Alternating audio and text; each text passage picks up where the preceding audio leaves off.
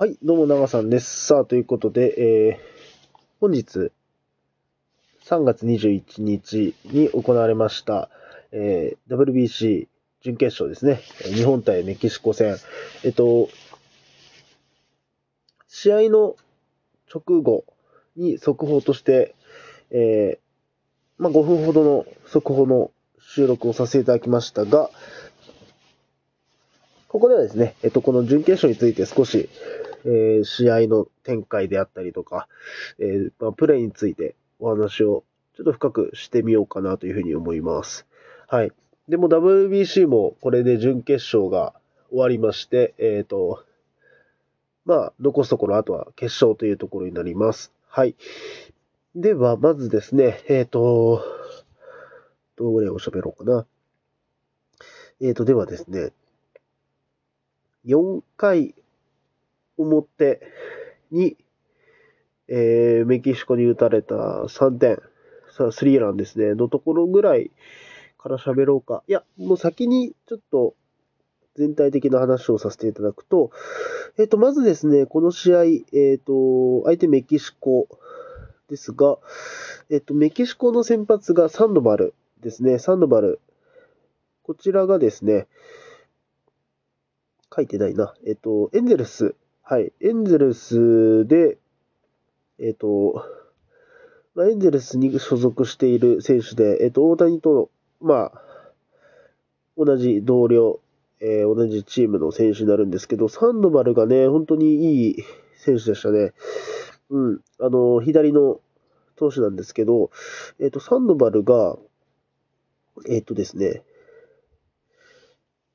先、昨シーズン、完封勝利を一回してるっていうような選手でした。で、まあ、えっと、投げた球としては、まあ大体ストレートとスライダーっていう感じで、えっと、スリークォーターの、えっと、左の投手だったんですけど、まああの、今年の、今回の WBC 日本代表がですね、えっと、1番から5番まで、えっと、左バッターを揃えてる、左バッターを並べてるっていうところで、まあ必然的に相手チームは、えっと、左の先発ピッチャーを、えっと、投げさせるっていうケースが結構今回は多かったかなというふうに思います。で、よくこれ言われる、左バッターは左ピッチャーが苦手っていう、えっと、理論があるんですけど、話があるんですけど、これなんでかっていうところ、まあ、あの、なんでようかな、えっと、まあ、野球やってる方だったら、ああ、そうだねってわかると思うんですけど、やってない方だと、なんか左ピッチャー多いな、なんでなんだろうなって思う方も多分いらっしゃったかなと思うんですけど、あれ簡単に言うと、えっと、左バッターから見ると、左ピッチャーって打ちづらいんです。で、これ利点、これ、えっと、二つ理由があるというふうに自分は思っていて、まあ、自分自身が左バッターなんで、えっと、わかるんですけど、まず一点目として、えっと、一点目として、左バッターからして、左ピッチャーって、簡単に言うと、自分の背中越しからボール投げてくるピッチャーなんですね。左ピッチャーっていうのは。左バッターからすると。まあ、なんで必然的にすごく目線が、こう、なんていうのかな、背中越しからボールが飛んでくるんで、まあ、ボールが、ボールの球筋が見づらいっていうのが、まず1個目にあります。はい。で、まあ、なおかつそれでね、えっと、今回サンドバル、えっと、大体どっちかというとスリークォーター、斜めから投げてくるようなピッチャー、真上から投げてこないようなピッチャーだったかなというふうに思うんで、よりこう背中越しからボールが飛んでくるっていうのがあって、まあ見づらい系統の傾向にあるというところがあります。で、これを話すと、えじゃあ右、右バッターは右ピッチャー苦手なのっていうふうになると思うんですね。まあ確かに実際にこう左、まあ左バッターはそれなりに多くなってきたところあると思うんですけど、まあ、左ピッチャーって、まあ左ピッチャー、左対左っていうのが、左バッターが不利ってなるのであれば、じゃあ右対右も右バッター不利になるんじゃないかっていうふうになるんですけど、これ、これはそうでもないんですよ。で、これなんでかっていうと、これ簡単な話すると、えっと、今言ったように左ピッチャーが少ないっていうのが、えっと、関わってくるんですけど、これ簡単に言うと、右バッターも右ピッチャーも多いから、えっと、この対戦形式、右対右っていう対戦対戦形式っていうのが非常に多いってことで、目が慣れてるっていうのも一個あります。なんで、まあ簡単に言うと、この左対左で、左バッターが不利っていうのは、えっと、まず1個目が背中越しに球筋が飛んえ、背中越しに、背中越しからボールを投げてくるんで、球筋が見づらい。そしてもう一つとしては、左対左というケースがとても少ないっていうところが、まあ、左バッターが左ピッチャーを苦手とするっていうのが、まあ、セオリーとしてあります。なんで、まあ、えっと、この侍ジャパン、えっと、上位打線が左バッターを占めているってところで、よく相手選手、相手国、え対戦国が、まあ、左投手をこう先発ピッチャーで起用するってことが多かったっていうのがあります。で、今回のメキシコ戦も、えそんな感じで左の投手が、え先発出場していたっていうところがあります。で、えっと、まあ、印象的だったというか、序盤でちょっと、あ、なんていうのかな、こう、難しい試合になるのかなっていうふうに思ったのが、一個、自分の中でありまして、えっと、一回裏の日本の攻撃で、ツーアウトの、えっと、大谷選手へ投じた、えっと、サンドバル投手が投げた球なんですけど、えっと、5球目と6球目、結果的にこの打席は大谷選手、見逃し三振をしたんですけど、その前に投げた球っていうのがスライダーだったんですね。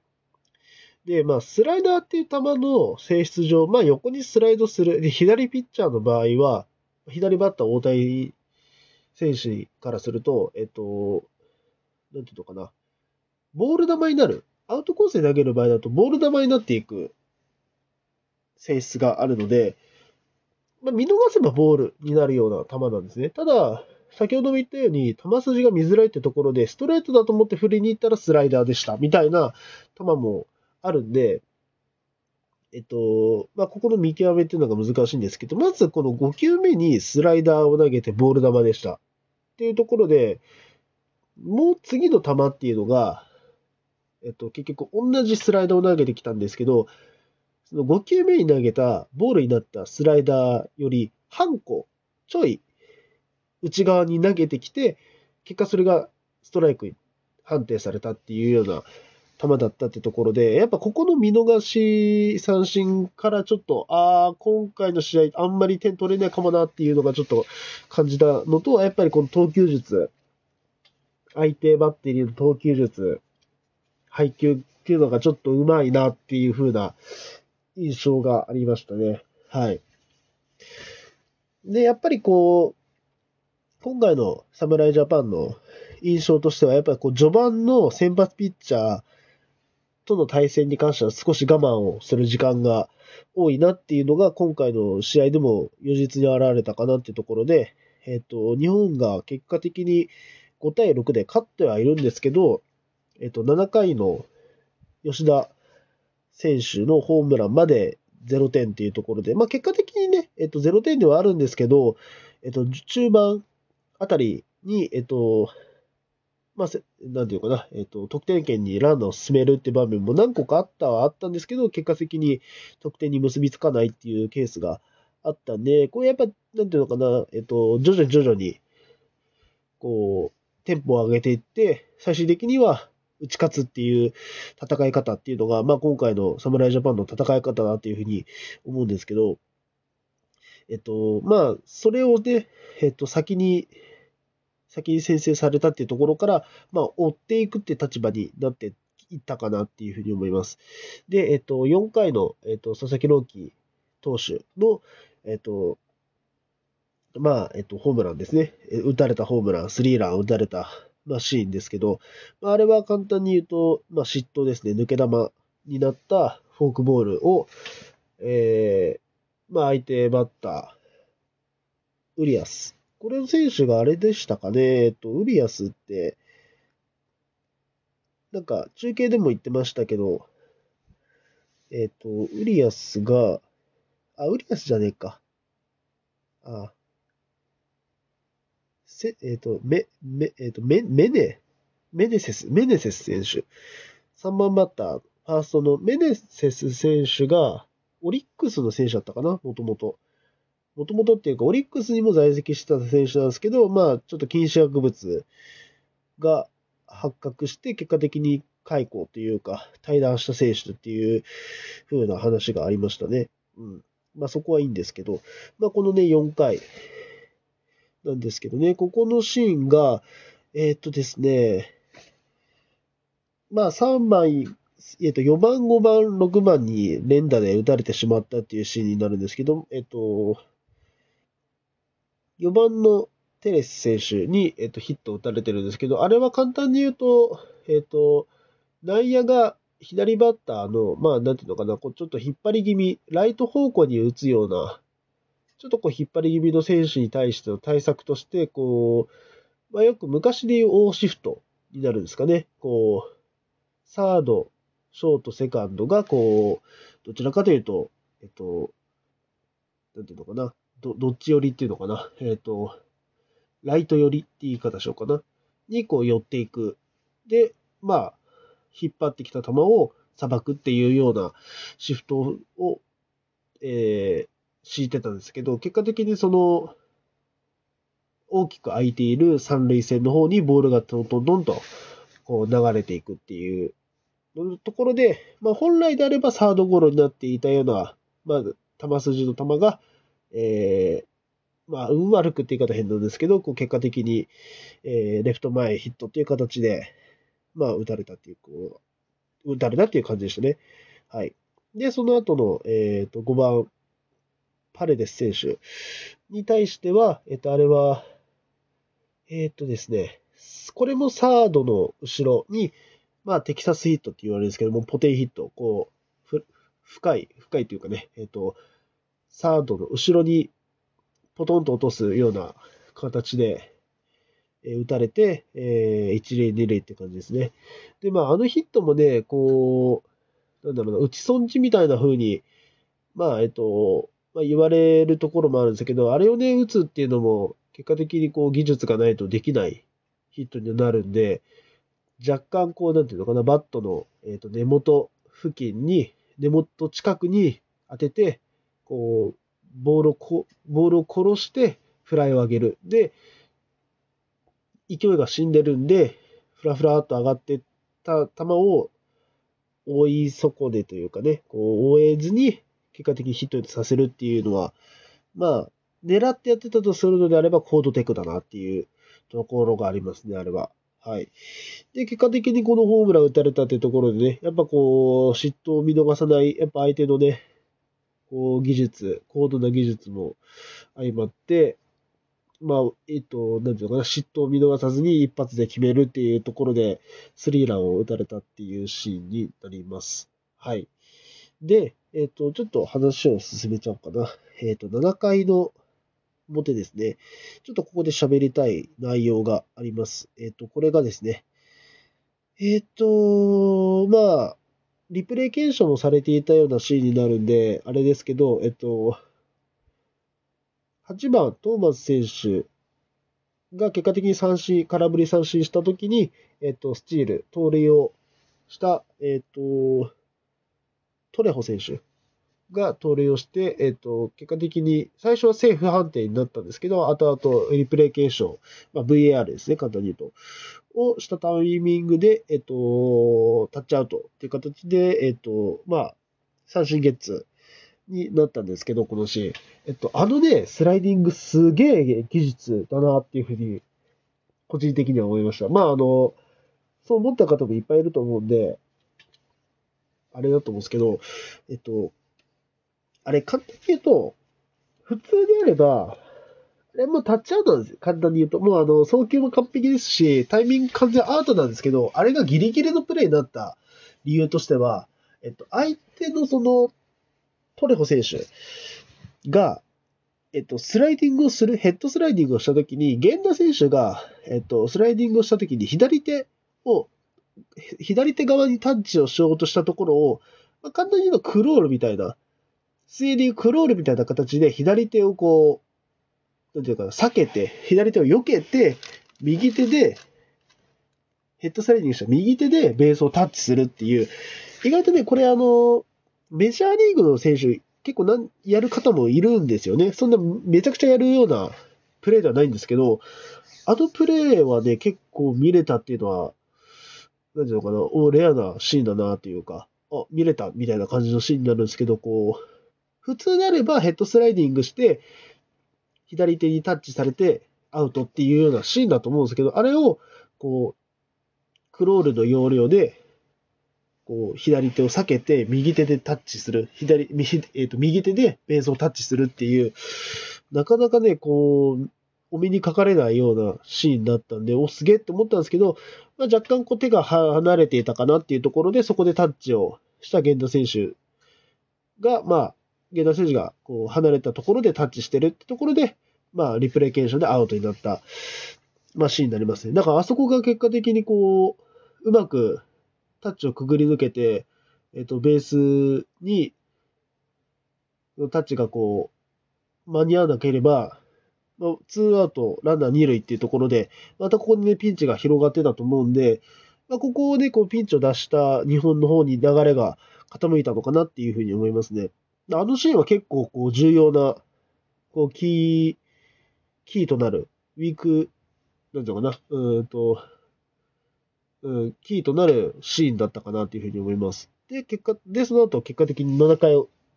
裏ですね、日本の攻撃で、まあ、吉田正尚選手がスリーランを、同点スリーランを打ったってところで、もうあの場面でね、同点スリーランを打てちゃう、吉田選手の、こう、なんていうのかな、こう、度胸というか、勝負強さはさすがだなっていうふうに思いますね。うん。まあ、その前のね、近藤選手がライト前ヒットで、大谷選手が、えっ、ー、と、フォアボールを選んでるってところも、まあ、あれもね、こう、繋いでいったってところで、えっ、ー、と、まあ、4番の吉田選手に繋いでいったってところが本当にさすがだなっていうふうに思いますし、あの吉田選手のね、ホームランもね、あれ、嫉妬じゃないんですよ。これに関しては、相手ピッチャー。えっ、と、相手ピッチャーがロメロ選手に変わってたと思うんですけど、まあ、もちろんね、あのー、結果的に打った吉田選手すげえってなるんですけど、あの、ロメロ選手が投げたのが、投じたのがチェンジアップだったかな。あれがですね、えっと、インコース低めの、まあ、膝元に沈んでいくチェンジアップなんですけど、普通あの球って、まあ、空振り三振を狙いに行っているような球になると思うんですね。で、えっと、空振りを狙いに行っているような球で、当たったとしても、普通の波のバッターだったら、あれファールになります。ライト方向へのファールになっちゃいます。なんですけど、やっぱ吉田選手って本当にバットコントロール、あの、コンタクト率がものすごくいい選手で、前も話したかなと思うんですけど、あの、インサイドアウトっていうね、これ、まあ、前回も話したんで、あ、出てきたっていう感じだと思うんですけど、このバットを内から出すっていう打ち方。これをすることによって、こう、まあ、前回、あれは韓国戦だったかな、えっ、ー、と、オーストラリア戦だったかな、どっちだったかな？えっ、ー、と、吉田選手が打った球が、えっ、ー、と、インコースの球をインサイドアウトで打ったことによって、インサイドアウトでバットを内から出したことによって、こう、逆らわずに、逆らわずに逆だな、えっ、と、逆方向への打球を打てて、結果的にそれが、えっ、と、点につながったみたいな話を多分したと思うんですよね。まあ、それの、えっと、続きみたいなふうに思っていただけるといいんですけど、あれは、えっと、体が開いて、体開いてる状態で打ってると、やっぱこう内側に入ってきてる球なので、ボールが切れていっちゃうんですね。こう、ライン際、ララインの方向というか、ファール方向に。なんですけど、あそこをこう、やっぱりこう、コンタクトコンタクト率、バットコントロールのいい吉田選手にかかると、あの、膝元に落ちていった、沈んでいくチェンジアップを内から出して、ギリギリまでヘッドを出さずに、最後、当たる瞬間にヘッドをクッと返すことによって、こう、バットがスッと出てくることによって、なんていうのかな、えっと、内から出てって最終的にバットがスッと出てくることによって、そんなに、なんていうのかな、えっと、大振りしてなくても、結果的にポールにボールを直撃させることができるような打球になっていたのかな。だから結局あれがホームラン、まあ、フェアゾーンに飛んでったっていうのは、あれはもう吉田選手のコードテク、もう、凝縮されているというか、これと吉田正尚だなっていう風な、えっと、なんていうかな、えっと、シーンの一つになったかなというふうに思いますね。やっぱね、この人の、うん、バッティングは自分も参考にさせていただいてるんですけど、すげえなっていうのが、まあ、印象的だなと思いますね。はい。で、えっ、と、この後ですね、えっ、と、3対3同点になった後、8回に、えっ、と、ここまでね、えっ、と、2番手として投げていた山本選手が捕まって、えー、4対3になりました。で、4対3になった後に、えっ、と、湯浅投手に変わったんですけど、湯浅浅投手が、えっ、と、タイムリー、レフトへのタイムリーヒットを打たれて5対3になったというシーンだったんですね。で、このシーンなんですけど、えっと、ランナー2、3塁、ツーアウトランナー2、3塁。で、と、セオリーでいくと、このツーアウトっていうのはワンヒットで二塁ランナーが、えっと、ホームに、ホームに突入してきます。なので、基本的には外野は、この時は、えっと、2人目のセカンドランナーを刺しに行く、まあ、ケースになります。で、結果的にこれレフトの吉田選手の好返球によって、二塁ランナーは刺されたっていうところで、あそこが、まあこれもたらればですけど、あそこがチェー、なんていうかな、あそこが、えっ、ー、と、二塁ランナーを刺して、ツーアウトチェンジにならなければ、また、これ、6対3になって、6対3になってランナーが、おそらくあのまま二塁に進んで得点圏みたいな形で、どんどんどんどん日本がこう追い詰められていく、敗戦の方に追い詰められて、負けにこう近づいていくっていうシーンだったので、このね、えっ、ー、と、今回の、えっ、と、WBC の侍ジャパンのこのメキシコ戦っていうのは、もちろん失点はされてるんですけど、失点の裏側に隠れている、なんていうのかな、ビッグプレイ。ビッグプレイまでは言われないかもしれないけど、こう、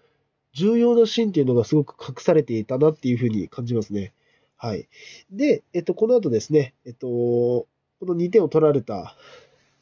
次の回、自分たちの、えっと、8回裏、日本の攻撃で、えっと、山川選手が代打で出てきまして、えレフトへの犠牲フライを放って1点差っていうところでしたね。でね、これレフトで結構、えっと、よくな、レフト方向に今回は球が飛んでいってるような、えっと、一戦だったんですけど、このレフトのね、相手の選手、えっと、アロサレーナ、アロサレーナ選手が本当にね、相手言葉を悪く言えばマジで邪魔くさかったですね。まあ邪魔くさかった。本当に邪魔くさかった。あの、岡本選手が打った、まあ、あれはっきりとホームランですね。もう完全にホームランの打球を、まあ、フェンスギリギリではあるかもしれないですけど、まあ、ホームラン級の球を、まあ、うまいタイミングでジャンピングキャッチして、取ったっていうシーンとかもね、あったし、まあ、満塁のシーンをね、こう、演出したんですけど、結果的にこう、ポジショニングがうまいのか、相手が、この、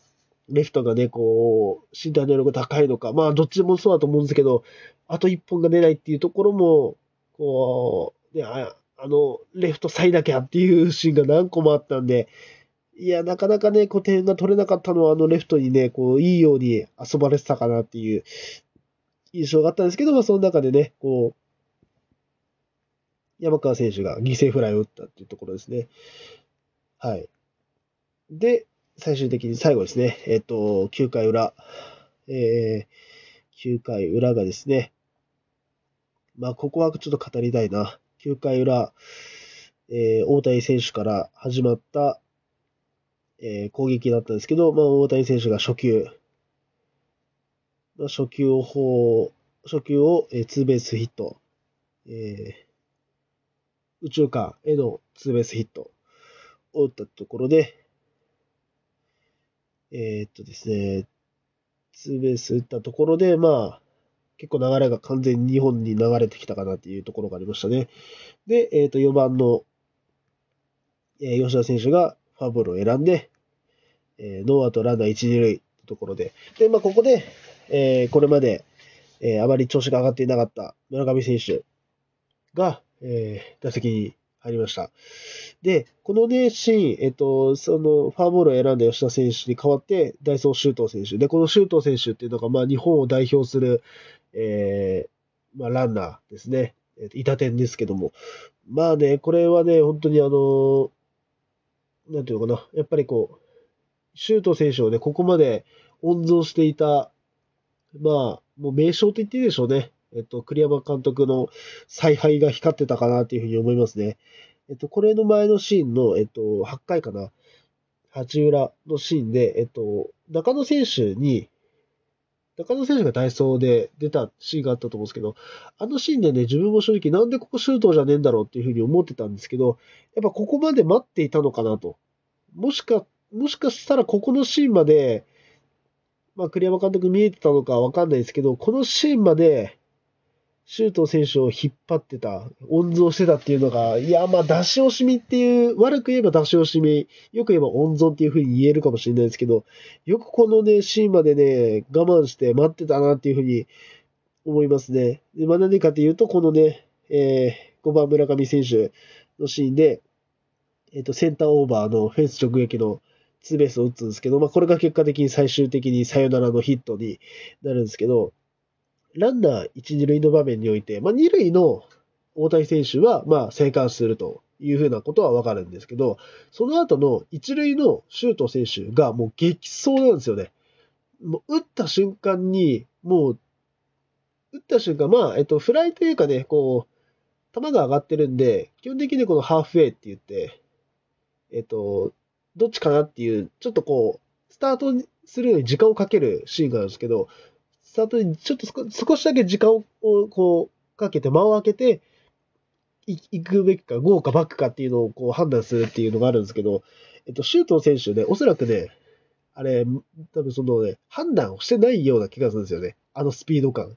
もう打った瞬間にもう、いけるって判断したのか、もう一気に爆走して、えっと、二塁の大谷選手抜かすんじゃねえかっていうぐらい、もう爆走したんですよね。あのー、なんだっけあれは何のシーンなのあれは何のアングルなのかなあれは WBC のに侍ジャパンのアカウントなのか、何のシーンだったかはあれ忘れちゃったんですけど、一塁にいたシュート選手がもう、二塁蹴って三塁蹴ってホームに行くまでのスピードがものすごい速くて、なんかさっきツイッターで見たら10秒 58? 一塁から、一塁からホームベースに到達するまでの時間。その時間10秒っすよ。10秒58。もうね、早すぎる。マジでね、あれは多分、あのシーンは、うーん、シュート選手だからこそ、成し得たシーンだったのかなっていうふうに思いますね。あれがそのまんま吉田選手だったら多分おそらく三塁で止まってたか、もしくは、あのまま三塁、えっと、ホームベースでタッチアウトになってたかもしれないし、あれをもう、あの、シュート選手だったからこそ、悠々、悠々というかね、完全に、なんていうかな、えっと、ホームインできた、安心してホームインできたのは、やっぱ、あの、シュート選手の足があったからかなというふうに思いますね。はい。で、えっと、村上選手がね、あそこで、えっと、センターオーバー打ったっていうところで、えっと、このシーンがね、えっと、まず、まあ、この前のね、えっと、打席が、まあ、えっと、先ほども言ったんですけど、吉田選手がフォアボールを選んだところで、まあ、ピッチャー心理から考えると、フォアボールを出した次のバッターは、次のバッターの1球目は、どうやってもストレート、ストレートというかね、ストライクゾーンに球が集まりやすい傾向があるかなところがあります。なので、まあ、1球目の、えっ、と、1球目のストレートを、えー、村上選手打つんですけど、これがファールになると。で、このファールも結構ね、いい打球を飛んでたんですよね。前も話しましたけど、この、打球のね、こう、ファールの角度、ファールの打球の質を見て、あ、いいかもしれないっていうふうに思えるっていうふうな話を前したかもしれないですけど、あの時は結局、サードのファールフライ、ファールの方を打ったんですけど、ライナー性だったんですよね。だから、あ、これいいかもしれないなって、ちょっと若干感じたんですね。まあ、あの、絶対に打てるとは、ちょっと思えなかったんですけど、こう、あ、いい打ち方かもしれないなって思った中、3、3球目か。3球目に打ったのが結果的に、タイムリーツーベースっていう形だったんで、えっと、やっぱりね、えっと、村上選手の真骨頂かなと、逆方向へも強い打球が打てるっていうね、この、あるべき姿に戻ったなと、あるべき姿になったなっていうふうな、えっと、一打席でしたね。はい。といったところで、えっと、5対6、6対5か、日本が勝ちましたっていうような試合でした。で、まあ、えっと、相手メキシメキシコの、まあ、相手がね、メキシコというところで、メキシコもね、こう、メジャーリーガーが多くいた中で、まあ、言ってしまえば格上相手に、えっ、と、本当に激戦を繰り広げてくれたっていうところで、本当自分も、まあ今日祝日だったんでね、えっと、初回からずっと見てたんですけど、本当にね、熱戦だったなっていうような感じがしますね。はい。で、まあ結果的に明日の決勝戦、えー、大体終わってもこれが最後ですね。えっと、決勝戦が、えー、相手が、まあ、強敵アメリカですね。うん。まあ相手がね、えっと、アメリカのところで、えっと、まあ、エンゼルスで大谷と同僚のマイク・トラウト、えっと、サントの MVP に輝いているこのマイク・トラウトを有するアメリカが相手になりますと。いう感じですね。うん。いや、まあ本当ね、えっと、最後はね、優勝、優秀の美を飾って勝ってほしいなっていうところがありますね。もうこれは純粋に日本人として。うん。ただ相手も相手で、もうね、名を連ねる選手が、なかなかにえぐい選手ばっかなんでね、もうここは、神のみとしてるってところですかね。はい。もうここまで来たらもう総力戦ですね。まあ明日の決勝戦。まあ自分はおそらく仕事なんで、まあ仕事の ね、あの、隙を見ながら、ちょっと隙を見ながら、えー、なんとかな、えっ、ー、と、速報を確認しようかなというふうに思っております。ということで、まあ、おそらく次回が最後になりますかね。野球について喋るのは。はい。えっ、ー、と、またちょっとこれが終われば、また、ちょっとまだね、えっ、と、収録してる、収録していた回がね、えっ、と、あるんで、ちょっとそれをね、出したいんで、まあ、次回が最後になるかもしれませんし、それを先に出すかわかんないですけど、えっと、WBC については、次が最後になるかと思いますので、またお付き合いいただければと思います。ということで、以上、長さんでした。